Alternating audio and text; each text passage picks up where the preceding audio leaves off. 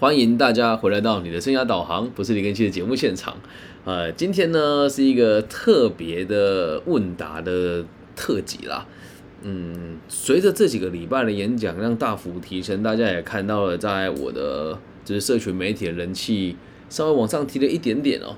那大部分的人都会问我这一题，所以我特别做了一集来跟大家做回复。总是会有听众朋友或者我的学生跟我说。老师，我听你讲完之后，都觉得我好想做，但是我先讲了，这是后来没有听我节目的人才会跟我这才会才会这么说。但是回去之后，好快就什么都忘记了。那我该怎么维持下去，或者是我为什么都没有动力哦？嗯，这件事情真的很有趣哦。这也不是说我要把自己神格化还是怎么样了哦。是因为如果你有跟我定期联系，或者是能够在各个不同的平台或者管道看到我的言行举止，你就会知道有一个人就是这么充满的动力去追求他想追求的事情。所以在课堂上我讲的每一件事，或是包含每个建议，或是现在我们直播间的这个 Lydia 同学，就是我们之前提过的内容，跟你讲过的那一些话，也都是我自己可以做也做得到的。那多数人为什么会没有动力？我必须得讲，看到目标这件事情其实不是很困难，但是相信目标会真的达到这件事就有难度了。所以很多人之所以没有动力，是因为你也不知道你为了什么而努力啊。今天这一集其实不是只单单为了这个提问的同学哦。我今天去游泳的时候遇到了一个台中女中的同学，她现在在重考。然后我就看他的这个气色跟面相也不是很好，然后就跟他闲聊了之后，他重考这件事情，他个人认为他是有动力的，但是从我的角度出发，那不叫有动力啊，因为他只是换了一个方式来追求他想要的目标，而他的本质上的这个努力的程度其实是没什么太大改变的，从某种程度上来讲。如果是重考的话，你也可以说这个人其实比较算是没有动力的。为什么呢？我多了一年呢，我更轻松啦。你说老师哪有重考班压力很大？no，你仔细看哦，大部分重考的同学是不愿意面对现实，而没有动力的朋友，多数也是不愿意面对现实的。那就回到根本哦，就是为什么我看到了，我为什么不去做？比如说，我每个人都想减肥，可是就是运动不起来；每个人都想把外语能力变好，但是就是无法专注去读书；每个人都想要被别人关注，每个人都想要变得变得更有影响力，可是大家为什么都没有动力呢？其实回归到根本哦，就是因为第一点，不相信，你不相信自己做得到，甚至你心里面会有个声音是：就算我做到了，就又怎么样？我也无法坚持啊！而且最可怕的事情是。我们在身边很少有机会看到成功的案例，所以在没有成功案例以前哦，你必须得先相信你自己能进步啊。如果你自己都不相信自己做的事是有帮助，你怎么会去做呢？你说老师不对，我是没有动力也，没有，你只是不相信自己可以变得更好。这以个体心理学角度出发，我们一直在强调一件事情呢。阿德勒提出了一个叫东西叫目的论。什么叫目的论呢？目的出现了之后，你才会行动。那你要得相信这个目的是存在，你是做得到，那才有办法让你进步嘛。所以这里又要再跟大家讲一个专有名词，叫这个虚假的优越目标啊。我觉得阿德勒提出“虚假”这个字提出的很好，在我的角度，优越目标并不虚假。那什么叫优越目标呢？优越目标就是你相信自己在未来，也不能说相信自己在未来吧，是。希望自己可以在群体当中有影响力，并且可以被群体关注你，这个就叫做优越目标。那这个优越目标出现了之后，是每个人都想要去做的。只是为什么往往往往我们会说虚假？因为要得到优越目标的方法真的太多了。要得到优越目标的方法真的太多了。你也可以假装自己是精神病啊。然后我我这边其实现在不想浪费社会资源了。不过老实讲，在台湾这个地方，只要你愿意跟你的精神科医师，或者跟你跟你木台心理师说，我好忧郁，我好想自杀，我每天都有听到幻听，你很快就可以被确诊有精神疾患了。但一旦有精神疾患了之后，那大家就会关注你啊。只要你一个不不开心说啊，我去我去这个去杂货店买个木炭啊，他是不是要自杀？人家就关注你啦，这对别人有影响力啊。就是优越目标。所以当这个优越目标是用这种方式达到，这就叫虚假的。所以我们要看到真实的优越目标，因为你不相信自己未来对群体是有帮助的，所以你没有动力啊。这是第一点哦。不然你说真的，我们努力干嘛？就像你跟我说，老师我没有动力，而不是跟我说，老师我没有目标。那往往就是因为没有目标，才没有动力。但我们今天就先不讲目标这件事情了，我们就讲动力就好。第一件事情就是不相信。以这个古印度哲学家释迦牟尼的名经典名著《金刚经》里面就有提到，呃，这个狂乱狐疑不信啊，这是第一点。你不相信你自己，然后再来是，你也不相信我啊。认识我的人。如果也相信我说的话，那你肯定就会去做，因为我是以身作则的存在。如果今天我说的话没有做，那我叫你们去做就一点意义都没有。但这个不能怪社会大众，原因是因为在我们的现实社会当中，百分之九十的教育者都是说一套做一套，那百分之九十五的生涯规划老师都是说一套做一套，所以大家会认为对人就是这样子而已啊。那当然就做不到了。然后下一点哦，第二个原因就更有趣了。第一个原因是你不相信你自己，然后也不相信我。第二个原因是因为我们看不到做了之后的结果，没有典范啊，没有典范。我在之前的节目里面就有提过，这个社会是有阶级的，那阶级与阶级之间本质上是很难互动的。你如果说我老师，我觉得你这样讲好像很仇视台湾这个社会，好像台湾人很没有人情味一样。台湾人是有人情味，但只针对出事了的时候，或是你是老外的时候，真的。所以你说你你在学生阶段你很认真很努力，然后你会发现一件很奇怪的事情哦，你在学生阶段看到的你认为会成功的同学，出了社会之后十有八九都是不都都都是不成功的，只是当下他看起来很棒而已。而当下看起来很棒的这个人，他可能没有很努力，因为毕竟人在年轻的时候，只要你运气好，也可以得到很多别人的关注。以我年轻的时候的例子来跟大家分享，我在大学的自律能力没有这么的好，这只是单纯我的会计学学的还不错，运动的表现也还可以，那也也做了活动的主持，所以看起来是哇人生胜利组诶，但任谁都没想到。我出了社会之后找不到工作，卖了半年的瓷砖，卖了一年的冰淇淋，我才回归到别人眼中看似比较成功的工作——全球前四大会计师的事务所的集合人员。所以在没有典范的状况之下，青年或者是呃还没有达到一定程度社会阶级的大家，你就无法坚持下去啊！最可怕的事情是什么？你知道吗？往往在你还没有达到下一个水平之前。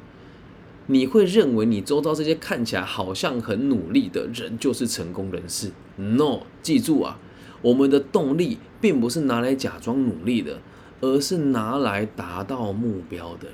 所以刚刚问我这个问题的同学就跟我讲说，我同学有做到，我朋友有做到，可是实际上是因为他的结果也都还没有出现，他只是说他看起来有在读书，看起来有在。运动看起来有在学习，可是实际上还没看到结果，并不是你这个朋友不成功，而是他还没有开花结果到能够让你相信这个典范的存在。所以回归到根本哦，如果真的要我重新来定义教育的话，阿德勒博士是这么说的：什么叫教育呢？让学生或是让你教育的人有能力在挫折中成长，并且对社会保持兴趣。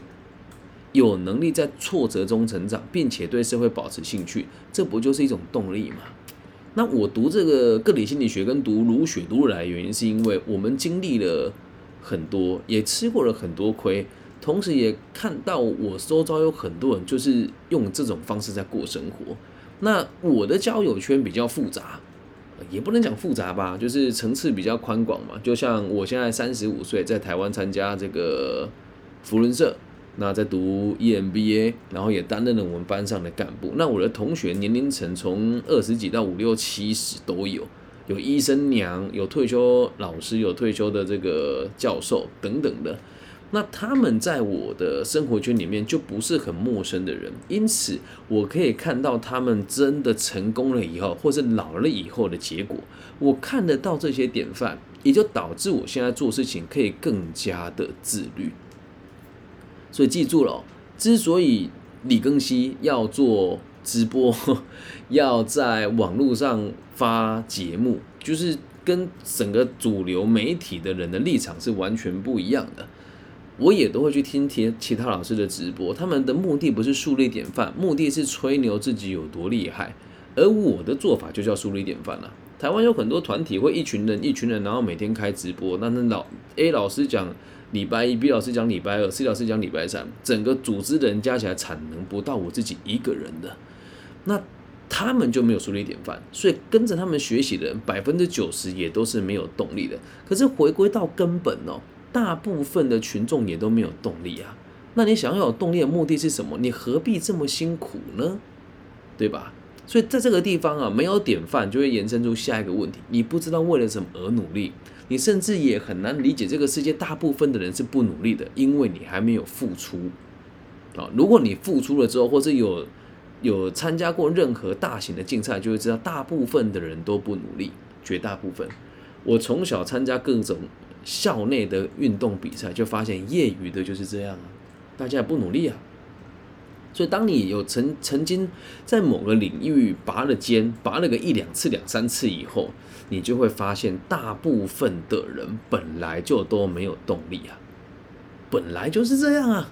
这个社会有八十趴人都是在过没有动力的生活，所以在上述这几个状况当中。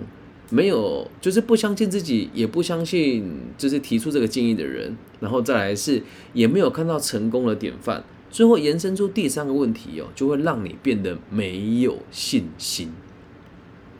那从信心这个词，你说老师动力跟信心有关系吗？我告诉你，关系可大了。我也曾经没有信心过，就有发生过几件事情，让我曾经想过要放弃如此自律的做生涯规划跟教育哦。就像我们的直播间哦，今天有将近三十个人，从来没有这么多人过。那对我而言哦，在还没有看到这个数字以前，我每天也都是质疑我自己的，做的这么辛苦，有人看吗？做的这么辛苦，还要常常被别人影射。那做的这么辛苦，还要看到我们台湾的教育部请了没有商管真实经验的人来帮全高中的全台湾的高中老师做。辅导，我也会觉得说好像就不能做，但我始终都是有信心的。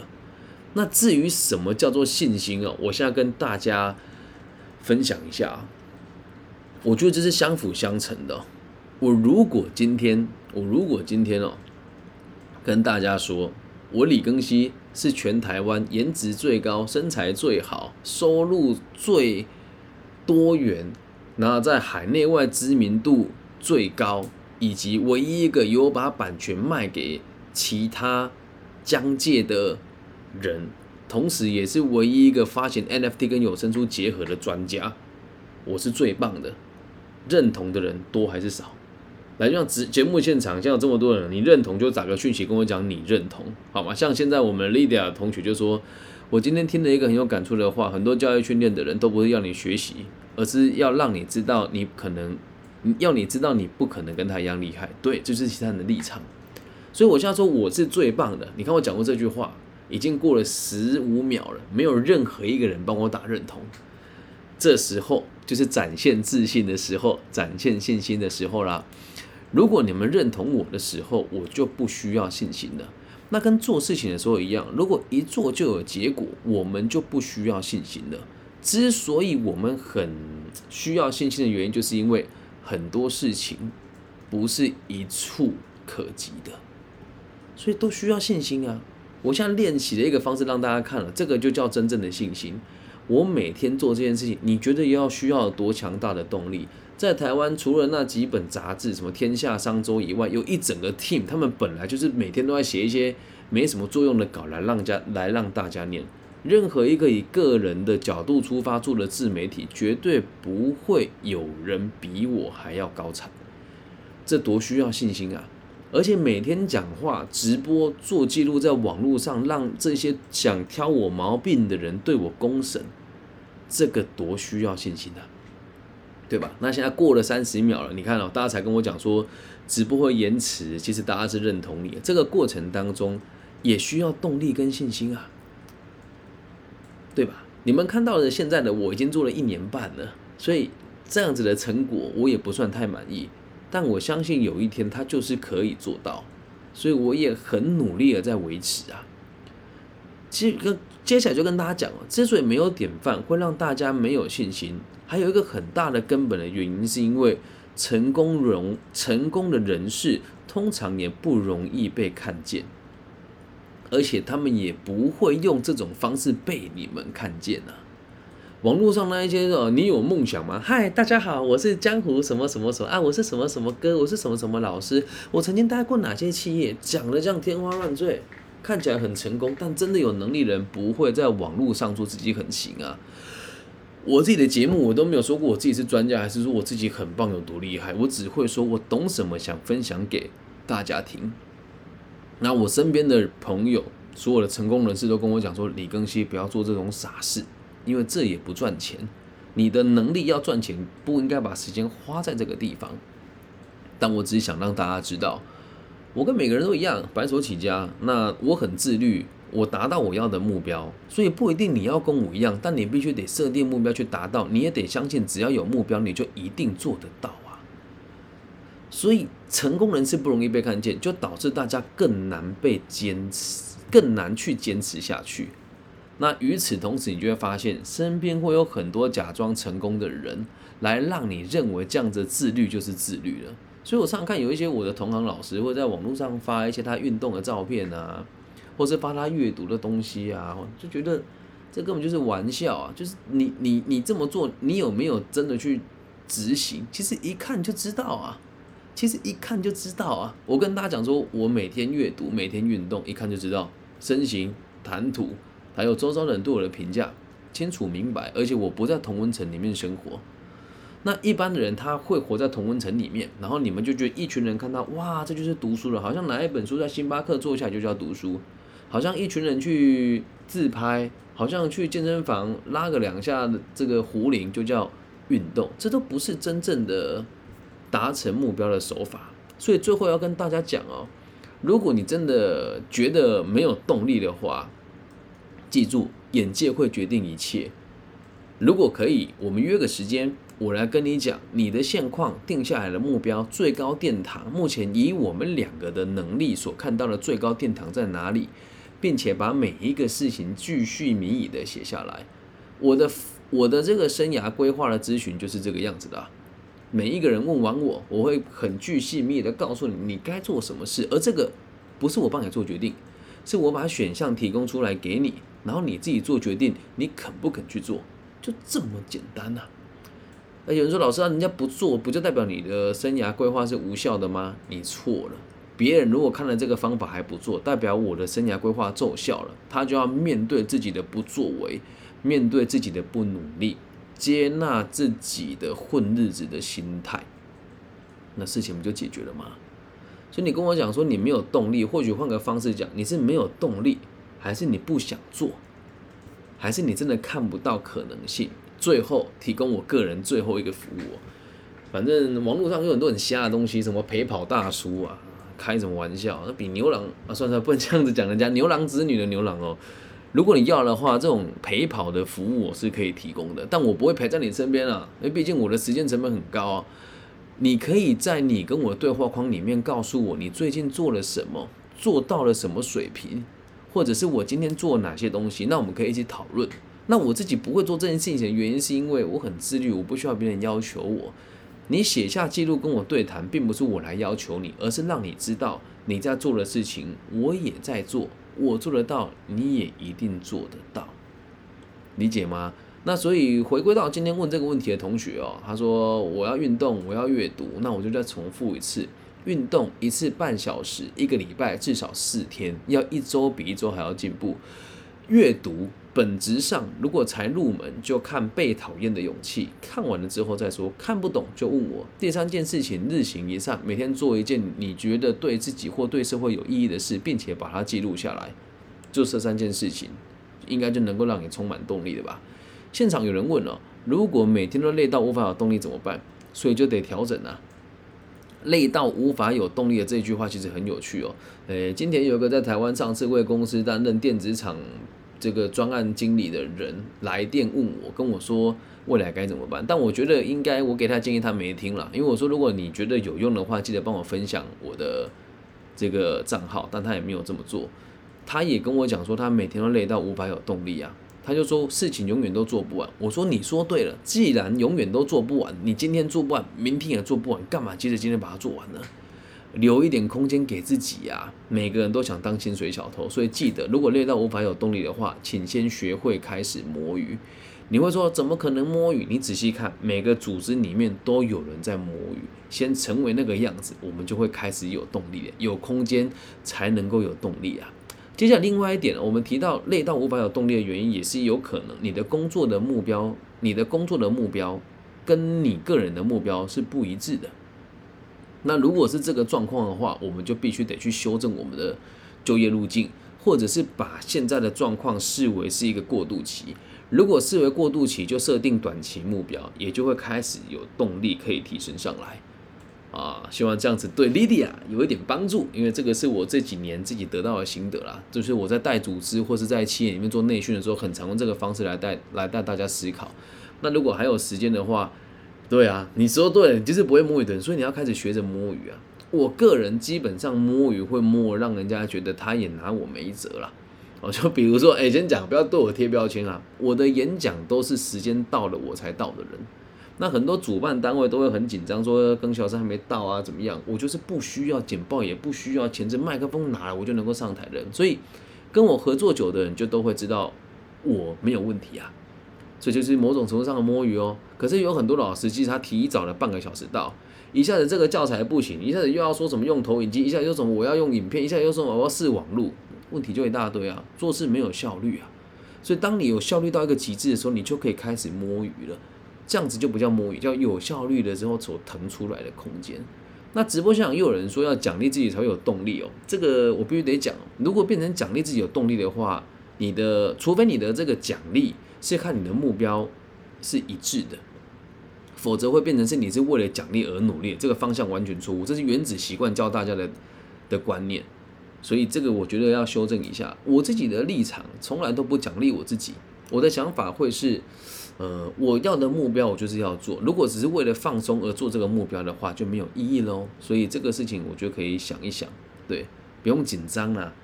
如果你无法摸鱼，会很紧张，就代表你要把心脏放大颗一点。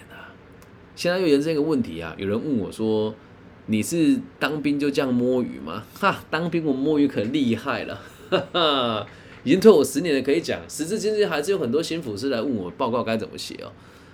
本质上，报告的逻辑就都是同一个架构，把里面的关键字置换完就可以了。所以我写咨询报告超级快，其他人可能要写四五个小时。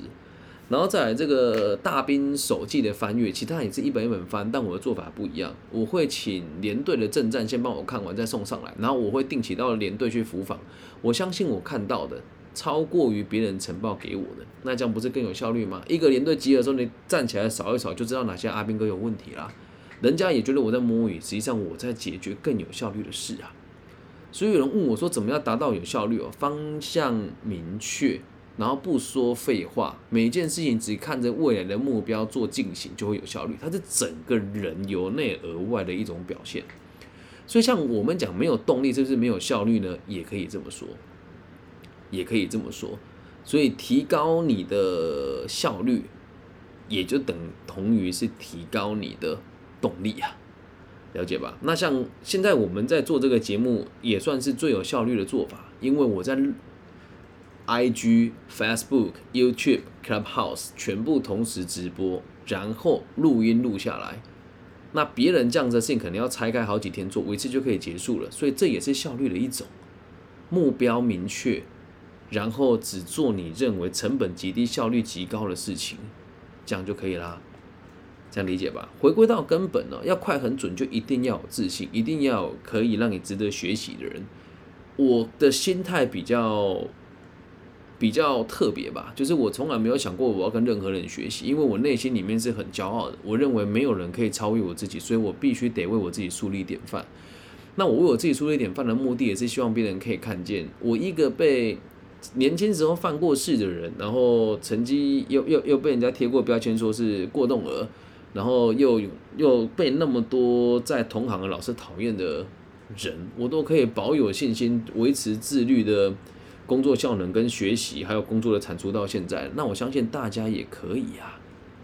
然后这时候又有人又说了，我的客户完全没有效率，讲废话，浪费我们的时间，所以也要教育你的客户，也要挑选你的客户。可是如果今天我们是是这个上班受薪阶级的话，我没有办法挑我的客户。那我们就要去教育他们。我身边没有效率的人也很多。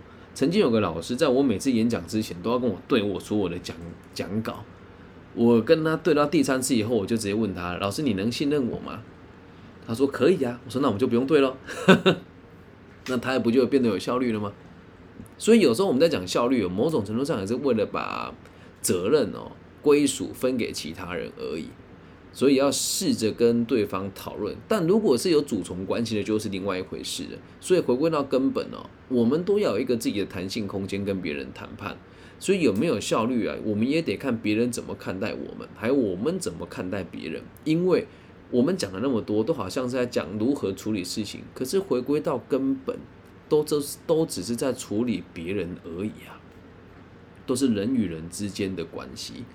就比如哦，有人上完我的课变得有动力，这还不就是你跟我之间的关系吗？产生了微妙的变化，对吧？所以有时候做人做事，它其实一体的。好，我们就去往下顺延哦。有人说时间到才这点跟我一样，我在补教教课从来不会提早进班，也不晚下课，三个小时就是有效率把该教的教完。对啊，那我现在做演讲者这一点我也做得很好，就是。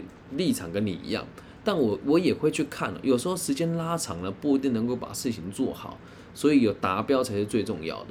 那很多事情哦，真的都是可以慢慢的去修正。我也不是一开始就这么有效率的。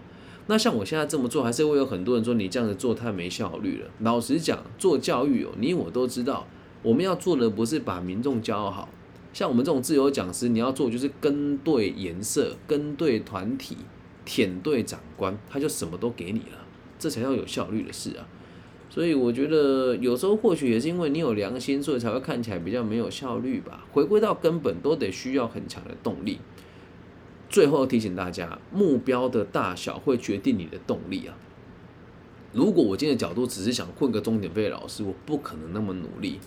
你的眼界会决定一切。我不止一次在我的节目提过，我会做节目跟做教育的目的是为了让社会安定，让老有所终，少有所长，壮有所用，甚至是再大一点，是希望可以降低世界的纷争哦，紧张的各种对立的关系。这也就是为什么我会在。台湾跟大陆地区同步一模一样的节目，而且不止一次的跟大家表达，我认为不管任何人有冲突，都不应该以暴力来解决，什么事都能够谈。所以任何主张互相攻击的事情，也都是我不不想乐见的。因此，我用我认为可以的方式来进行我要做的事情。别人看我认为我只是想要。教书只是想表达我的立场，但在我的世界是，我相信我的存在可以为这个世界的和平带来一点小小的影响，因此动力才会这么强。这样大家能够理解吗？为什么没有动力？统整一下：第一个，不相信你自己，也不相信我；第二个，看不到成功的典范；第三个，不够有信心；第四个，成功人士不容易被看见，所以你更难坚持；第五个，你的眼界。会决定一切，目标的大小会让你的动力有多少，这样大家能够理解吧？以上就是这一集全部的内容喽，希望大家喜欢。那也真的特别有含义的是，特特别有意义的事情，是因为我讲的这一集，我的 IG 上面的直播的人是有史以来最多的，所以这也是能够让我有动力的原因之一吧。但人多会不会增加我直播的动力？也会。但如果人不多，会影响我的，会让我的动力下降吗？那倒也不会。所以你就会发现你的动力会越来越大，越来越高。那最后提醒大家哦，如果我今天有三十一个人，明天只有五个人的时候，会不会把动力掉下来呢？又是两个目的了。这个如果正面的人就会说人又变少了，我相信可以回到三十一个人的水平。那消极的人就会说那就是昙花一现，完全都看你的格局有多大。之所以会有动力，就是因为你的格局够大，目标够明确啊。所以最后分分享一下，在直播现场有人说，爱着这个世界，想要让自己、别人都变得更好，所以才有动力。对，这就是阿德勒讲的社会兴趣，也就是我下一集的《论语》要讲的内容，《学而篇》的第十二篇哦。对，然后有人说我们不是圣人，我们相信对这个世界可以带来小小的改变。每个人都有这种想法，每个人就就都会充满动力啦。老师，我一个账号两个人看，可以可以可以，谢谢大家今天的到来。好，那以上就是这一集全部的内容喽。希望大家听完之后可以更加理解为什么人没有动力。那如果你有任何的问题，私讯我，我也都会一一回复大家的。那今天我录完这集之后，等一下我会再录第二集。那第二集要跟大家分享的是怎么好好聊天，才不会变成一问一答，也都是最近很多学生问我的问题哦。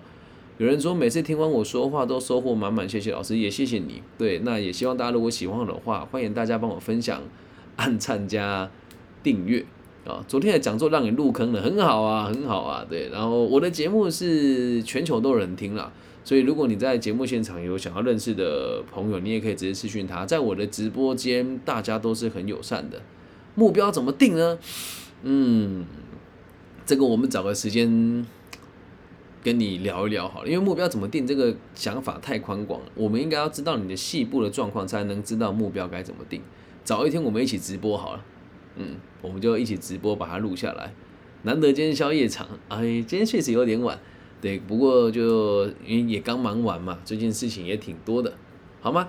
那我就先把这一集关掉。有三十二个人，我真的很舍不得关呢，那我干脆不要关好了，然后再录制下一集。好，我就这么决定了哦。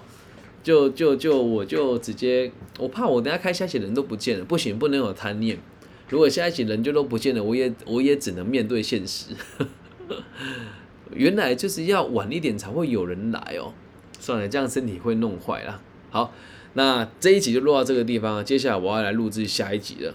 我先看一下其他直播平台的大家哦，这个 I G Facebook 一样没有人，微任哦，哎嗨嗨，谢谢微任，Facebook 有四个人。呃呃不是，I G 呃 YouTube 有四个人，然后 Facebook 有特若一，在特若一你好，对，各位都乖乖坐好，不会不会不会，谢谢大家喜欢听我的节目，那我继续来录制下一集好，那 I G 我就不关了，好吧，每个直播就不关，我再录下一集好了，嗯，反正也不是第一次这样，OK，我先把录音机关掉，然后录下一集，感谢大家今天的到来。那如果你也喜欢我的频道，记得帮我分享、按赞加订阅。如果想要赞助我们的节目，私讯我，我们海内外都有账户可以收款。那五块十块不嫌多，五万十万也不嫌少。虽然咱们做节目不是为了赚钱，但是我也投入了很多时间。那我也会不定期的到台湾的偏乡或者是一些弱势的族群买一些必要的用品给他们。那我们有个协会在台中，叫台中市物质生涯辅导生涯发展协会。编交编税级编号是八七零二五七八八，那每一年四五十万的开销都是我一个人支付的。那如果大家也想要一起做公益的话，你可以捐款给我们的协会，那我也都会开立捐款收据给大家，好吗？谢谢大家。如果你想要找我一对一聊一聊的话，大陆地区的朋友可以加我的微信号，我的微信是 B 五幺五二零零幺。感谢大家的收听，大家晚安，拜拜。